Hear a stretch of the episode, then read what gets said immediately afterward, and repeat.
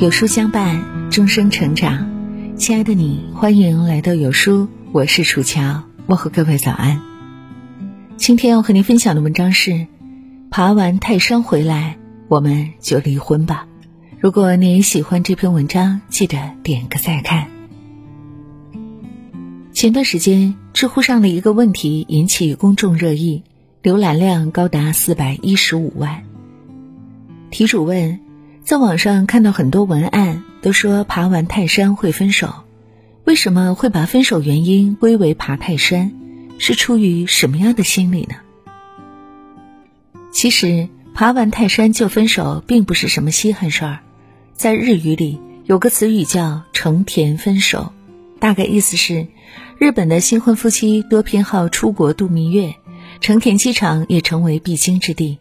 而在蜜月旅行中，新婚夫妇因一些琐碎日常暴露了双方生活习惯中的缺点，引发矛盾。最终回程在成田机场时，两人就提出了分手。为什么旅行本来是一件特别美好的事儿，却会变成分手的魔咒呢？原因就在于，在舟车劳顿、精疲力尽之后，一个人最容易暴露自己的品行的最低处。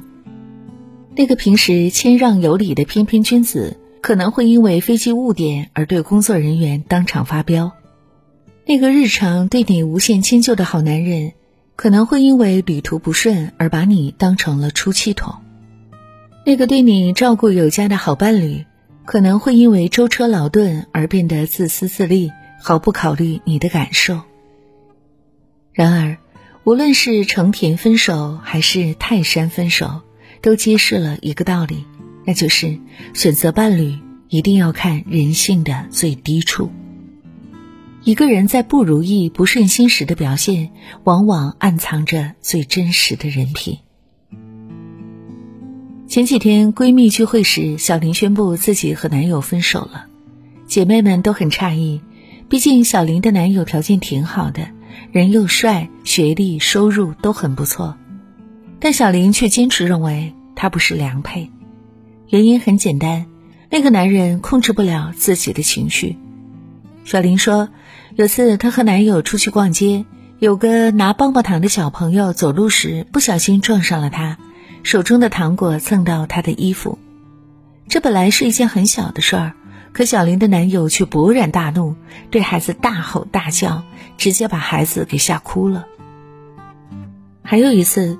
小林的男友在家里处理工作，工作过程可能不太顺利，结果他一怒之下，一把拿过手机，狠狠地摔在地上，把屏幕摔个稀巴烂。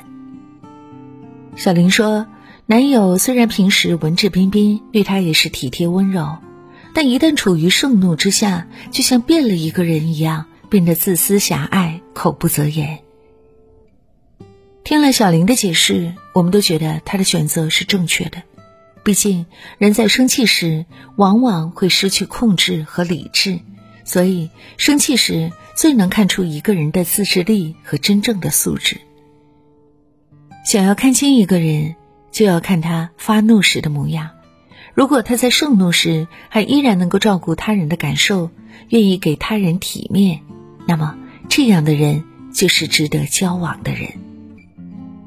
朗达·贝恩在《秘密》一书中提到吸引力法则：思想集中在某一领域的时候，跟这个领域相关的人、事物就会被它吸引而来。也就是说，当你心存正念，一心想要实现一件事，那么你会发现整个宇宙都会配合你。反之，如果你充满负能量，经常抱怨，那么你会觉得整个世界都在和你作对。因此，一个人想要成功，第一件事就要学会不抱怨。作家蔡澜先生就是如此。金庸先生曾这样形容他：蔡澜是一个真正洒脱的人，他不抱怨食物不可口，不抱怨汽车太颠簸。他教我怎么喝最低劣辛辣的意大利土酒，怎样在新加坡大排档中吸吮牛骨髓。我会皱起眉头。而他始终开怀大笑。和不抱怨的人在一起，你会浑身充满正能量，从而以更积极的心态面对人生。反之，如果时常和抱怨的人在一起，你心中的正能量迟早被消耗殆尽。与这样的人相处，你只会看到生活的一地鸡毛和人生的千疮百孔。因此，与人交往要看他是以什么样的心态面对生活。如果一个人在遭遇不如意之事时能够不抱怨、不诉苦，那么这样的人才是值得交往一生的人。前段时间，中国科学院自动化研究所黄国平博士的论文致谢部分在网上引发热议。作者在致谢中回忆了自己如何从一个小山坳中走出来，并不断与命运抗争的故事。十二岁时，黄国平的父母相继离世，为了生计，他夜里抓黄鳝，周末约钓鱼、养小猪崽儿、出租水牛。他曾被狗和蛇追。半夜裸睡，因蓄电瓶进水而摸黑逃回家中。一直期盼走出大山的他，已经记不清多少次在山穷水尽时觉得扛不下去了。而支撑他前行的信念很简单：把书念下去，然后走出去，不枉活一生。最终，他成功的实现了梦想。他真的走出了大山，看到了世界，也找到了。更好的自己。罗曼·罗兰说：“世界上只有一种真正的英雄主义，那就是在认清生活的真相后，依然热爱生活。一个人若是能在山穷水尽时依然不放弃，那么这样的人一定会是一个高格局、高智慧的人。毕竟，生活从来不会对谁网开一面。”人生难免会经历至暗时刻，只有拥有永不放弃的信念，才能走出绝境，柳暗花明。因此，与人交往要看他是如何面对绝境的。那些在尝尽生活的苦难，依然能保持向上的力量和积极心态的人，往往会是活得豁达、活得通透的人。在《奇葩说》上，薛兆丰说过这样的观点。你能不能跟一个人结婚？愿不愿意跟一个人结婚？不是看人生最高处，而是要看最低处；不是看这个人最好的时候是什么样子，而是要看他最低处时，你是否还能接受。钱钟书也曾在《围城》里说：“旅行时最劳顿麻烦，叫人本性毕现。经过长期苦旅行而彼此不讨厌的人，才可结交做朋友。”结婚以后的蜜月旅行是次序颠倒的，应该先旅行一个月，一个月舟车仆仆之后，双方还没有彼此看破、彼此厌恶，还要维持原来的婚约，这种夫妇保证不会离婚。无论是泰山离婚还是成田分手，看似是以悲剧为结局，但又未尝不是一件好事。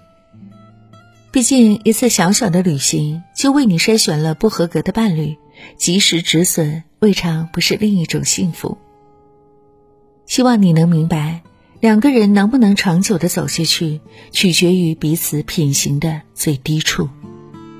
生气发怒却不说伤人的话，做伤人的事，这种人的最低处是宽容。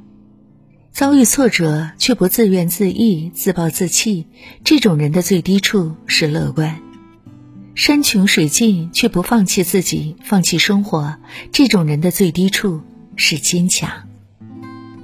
和宽容的人在一起，你不会睚眦必报；和乐观的人在一起，你不会消极懈怠；而和坚强的人在一起，你不会软弱怯懦。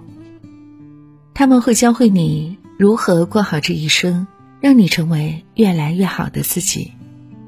愿你能看透一个人的最低处，找到那个值得相守一生的人。不眠哦。婚姻是一场修行，可是你走对方向了吗？今天有书君要给大家带来《干掉婚姻危机，做自己的女王》书单，限时免费，终生畅听，包含。亲爱的，我们可以不吵架。热锅上的家庭，一个女人的史诗》《红玫瑰与白玫瑰》等经典，涵盖情绪救急、实用婚姻经营术、亲密关系相处之道等等多个维度。祝你抓住婚姻关键时刻，为你的幸福加把安全锁。长按识别文末二维码即可免费领取。下载有书 APP，更多经典好书、爆款好课、大咖直播等海量热门内容等你一起解锁。好啦，今天的文章就跟大家分享到这儿。如果您很喜欢这篇文章，或者有自己的看法和见解，欢迎您在文末留言区和有书君留言互动哦。想要每天及时收听有书的暖心好文章，欢迎您在文末点亮再看。如果您觉得有书的文章还不错，也欢迎分享到朋友圈，欢迎将有书公众号推荐给朋友们，这就是对有书君最大的支持。我是楚乔，感谢各位的聆听和守候，祝愿大家新的一天一切顺利。明天同一时间，我们不见不散。